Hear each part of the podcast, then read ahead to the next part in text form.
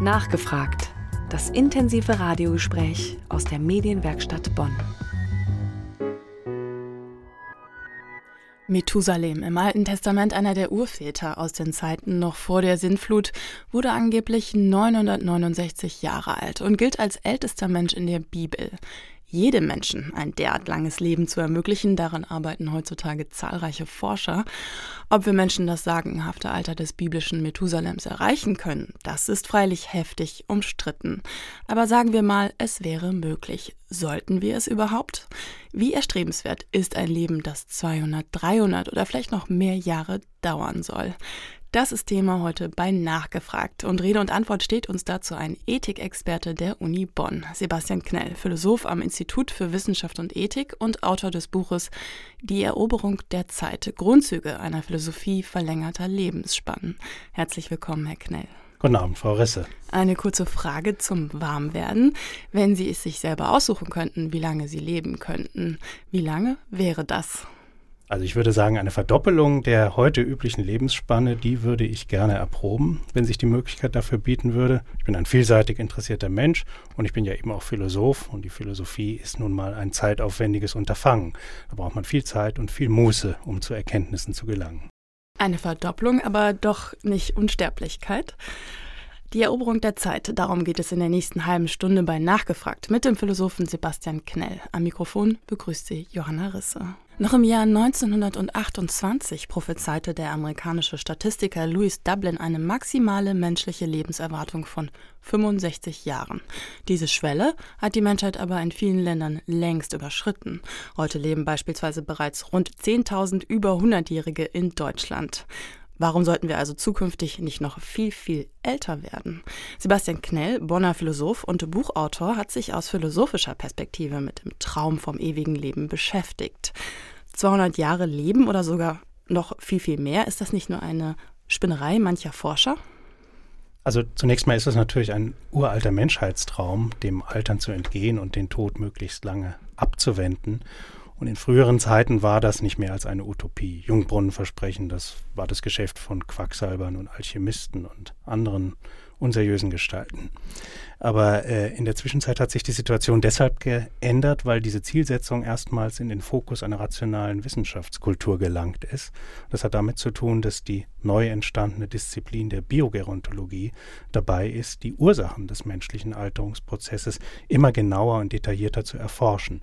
Und wenn wir diese Ursachen einmal im Detail verstanden haben, dann, so die grundsätzliche Überlegung, ist es natürlich ähm, anzunehmen, dass wir in der Lage sein werden, dieses kausale Wissen zu nutzen, um manipulativ in das Altern einzugreifen.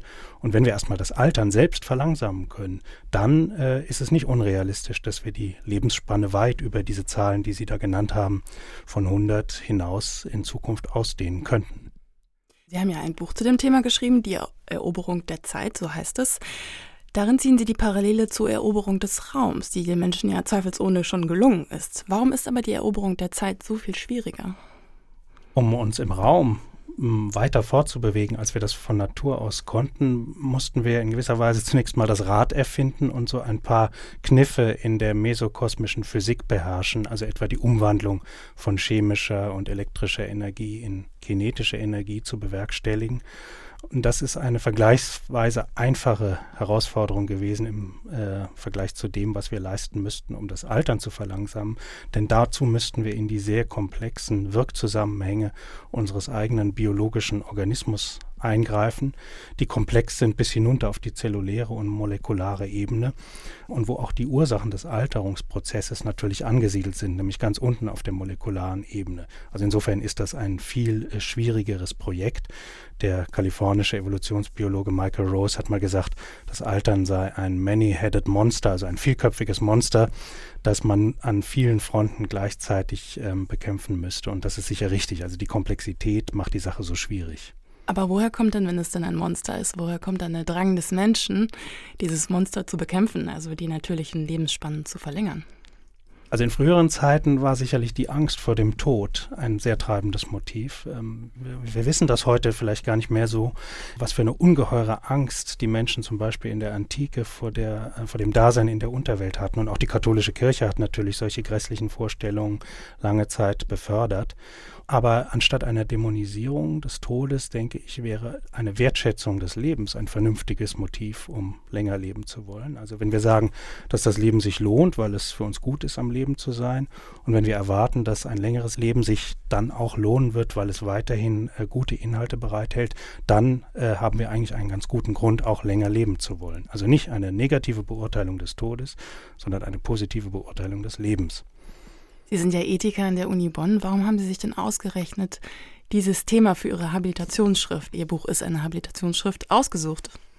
Also mich hat schon länger die Frage interessiert, ob man diese alten existenzialistischen Überlegungen, wie unser Verhältnis zur Endlichkeit verfasst ist und ob es sowas wie eine vernünftige Einstellung zum Tod gibt, äh, mit den Mitteln der analytischen Philosophie mal präziser ähm, zu durchleuchten. Dann habe ich diese moderne Debatte über die biotechnische Lebensverlängerung entdeckt und äh, fand dann, dass man diese existenzialistischen Überlegungen in dieser Debatte eigentlich zu einer sehr interessanten praktischen Anwendung bringen kann. Und ein Anwendungsbezug ist an dem Institut, an dem ich arbeite, ja durchaus auch immer erwünscht. Und deswegen war das dann für mich ein passendes Thema. Und ein ganz zentraler Aspekt Ihres Buches ist der Zusammenhang von Glück und Zeit. Genauer die Frage, macht uns ein längeres Leben wirklich glücklicher? Herr Knell, es gibt ja verschiedene Szenarien im Umgang mit der Zeit. Ewige Jugend und Unsterblichkeit auf der einen Seite oder einfach nur eine Verdopplung unserer Lebenszeit auf, sagen wir, 150, 180 oder 200 Jahre. Sind das verwandte Szenarien oder doch ganz unterschiedliche? Also ich glaube, es macht Sinn, sie in der ethischen Analyse ähm, relativ klar voneinander zu unterscheiden, weil sie ähm, unterschiedlich zu bewerten sind. Ich diskutiere eigentlich in meinem Buch sogar drei verschiedene Szenarien. Also einmal die Frage, sollen wir länger leben wollen, als wir heute leben können? Dann zweitens die Frage, sollen wir so lange wie möglich am Leben bleiben wollen? Und drittens die Frage eben, sollen wir biologisch unsterblich werden? Denn das ist die einzige Form der Unsterblichkeit, die realistischerweise überhaupt denkbar ist. Biologisch unsterblich zu sein würde heißen, dass man überhaupt nicht mehr altert, aber gleichwohl noch aus anderen Gründen ums Leben kommen kann, also durch Unfälle, Gewalttaten und so weiter. Ein Großteil Ihres Buches handelt insbesondere von dem Zusammenhang von Glück und Zeit. Es ist eine genuin philosophische Frage.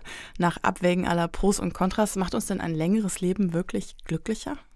Ich würde sagen, eine begrenzte Ausweitung unserer gegenwärtigen Lebensspanne, sagen wir eine Verdoppelung, hat durchaus Vorzüge, wenn sie unter geeigneten Rahmenbedingungen stattfindet, also ausreichender Wohlstand, ausreichendes Maß an persönlicher Freiheit, denn dann würde sie uns in der Tat in die Lage versetzen, zum Beispiel unsere verschiedenen Potenziale und Anlagen und Fähigkeiten breiter zur Entfaltung zu bringen. Also da sähe ich zum Beispiel einen Vorteil für ein längeres Leben biologische Unsterblichkeit ist ein äh, problematisches Szenario.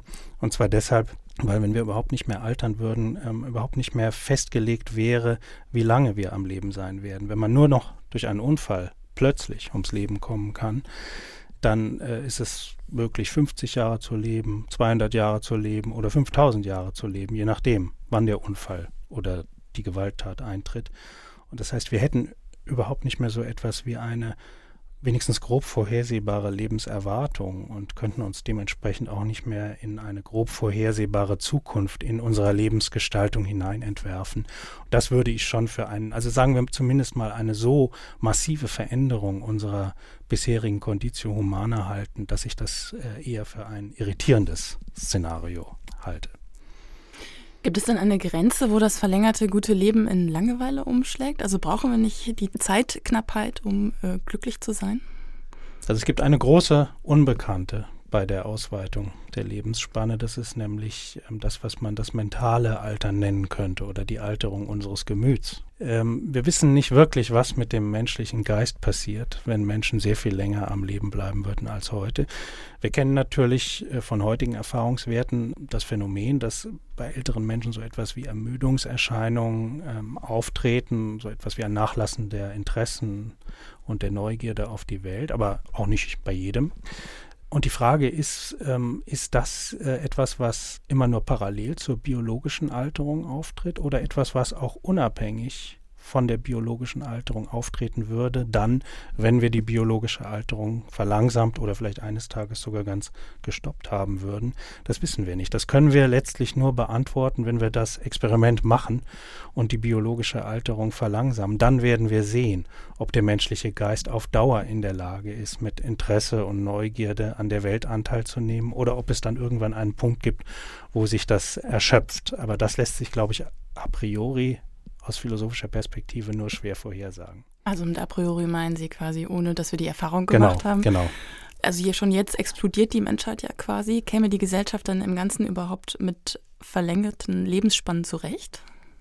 Also das Bevölkerungsproblem, das Sie angedeutet haben, das stellt sich natürlich in der Tat dann sehr massiv. Also wenn nicht nur zwei, drei, vier, sondern sieben, acht Generationen gleichzeitig am Leben wären, dann würde die Überbevölkerungsproblematik natürlich verschärft. Insofern müsste man dann irgendwie mit stärkeren Geburtenkontrollen gegensteuern.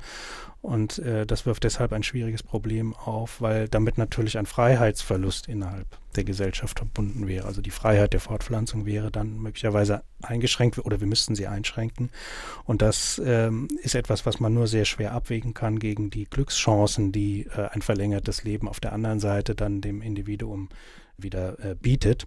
Aber neben diesem Bevölkerungsproblem gibt es natürlich auch noch andere Schwierigkeiten. Also wir müssten etwa die Lebensarbeitszeiten in einer ganz anderen Weise verlängern, als das heute diskutiert wird. Also dann reden wir nicht mehr über Rente mit 68 oder 70, sondern vielleicht über eine Rente mit 120 oder 140, wenn wir die Lebensspanne verdoppeln. Und das müssen wir auch, um nicht die Sozialversicherungssysteme vollständig kollabieren zu lassen. Aber wenn die Ausdehnung der Lebensspanne eben als Ausdehnung der gesunden, der vitalen Lebensspanne erfolgt, ist es auch nicht so problematisch, länger ähm, produktives Mitglied der Gesellschaft zu sein.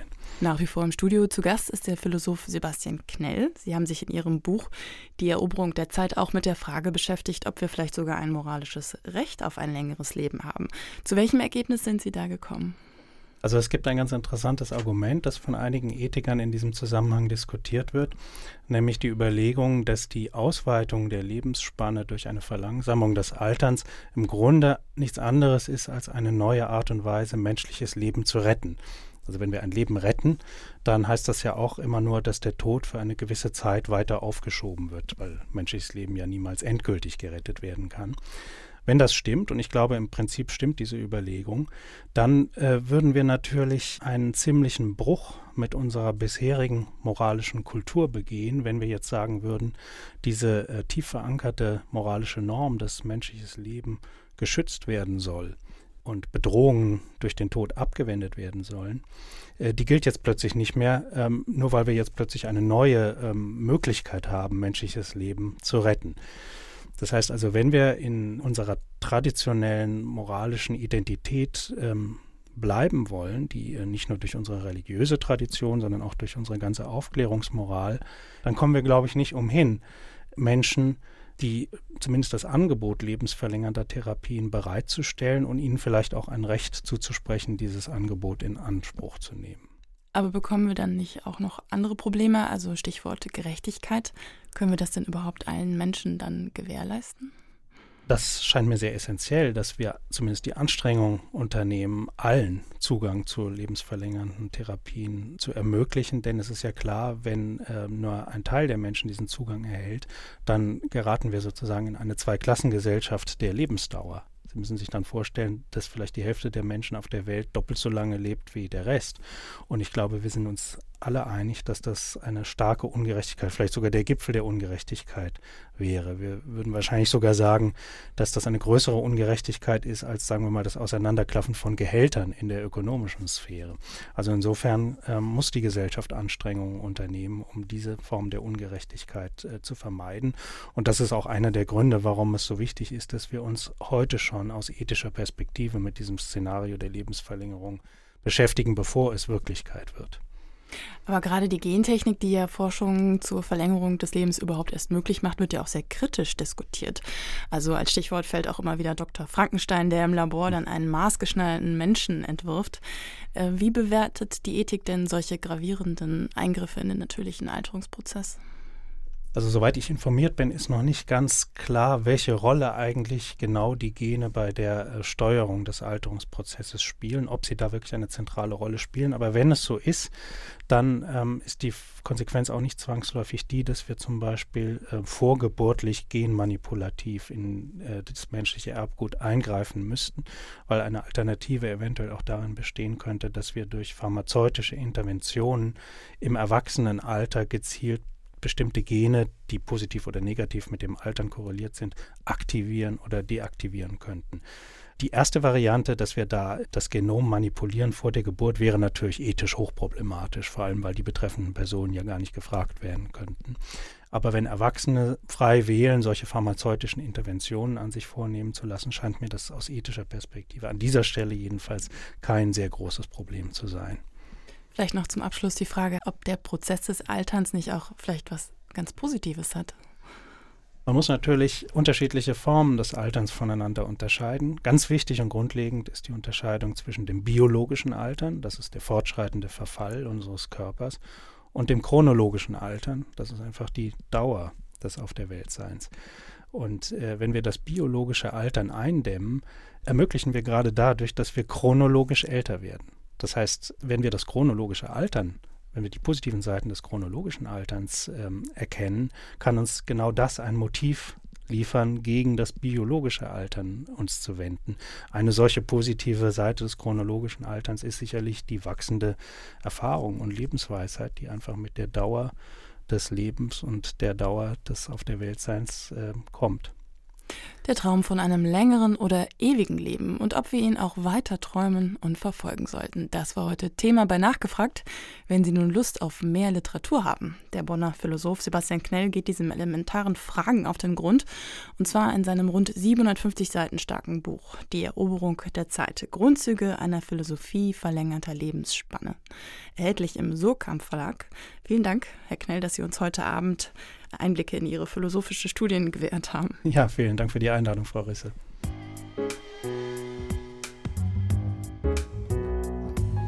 Nachgefragt. Das intensive Radiogespräch aus der Medienwerkstatt Bonn. Und wer die ganze Sendung noch einmal nachhören möchte, nachgefragt finden Sie wie immer auch als Podcast im Internet. Einfach medienwerkstattbonn.de eingeben, dort finden Sie den Link zu unserer Soundcloud-Seite.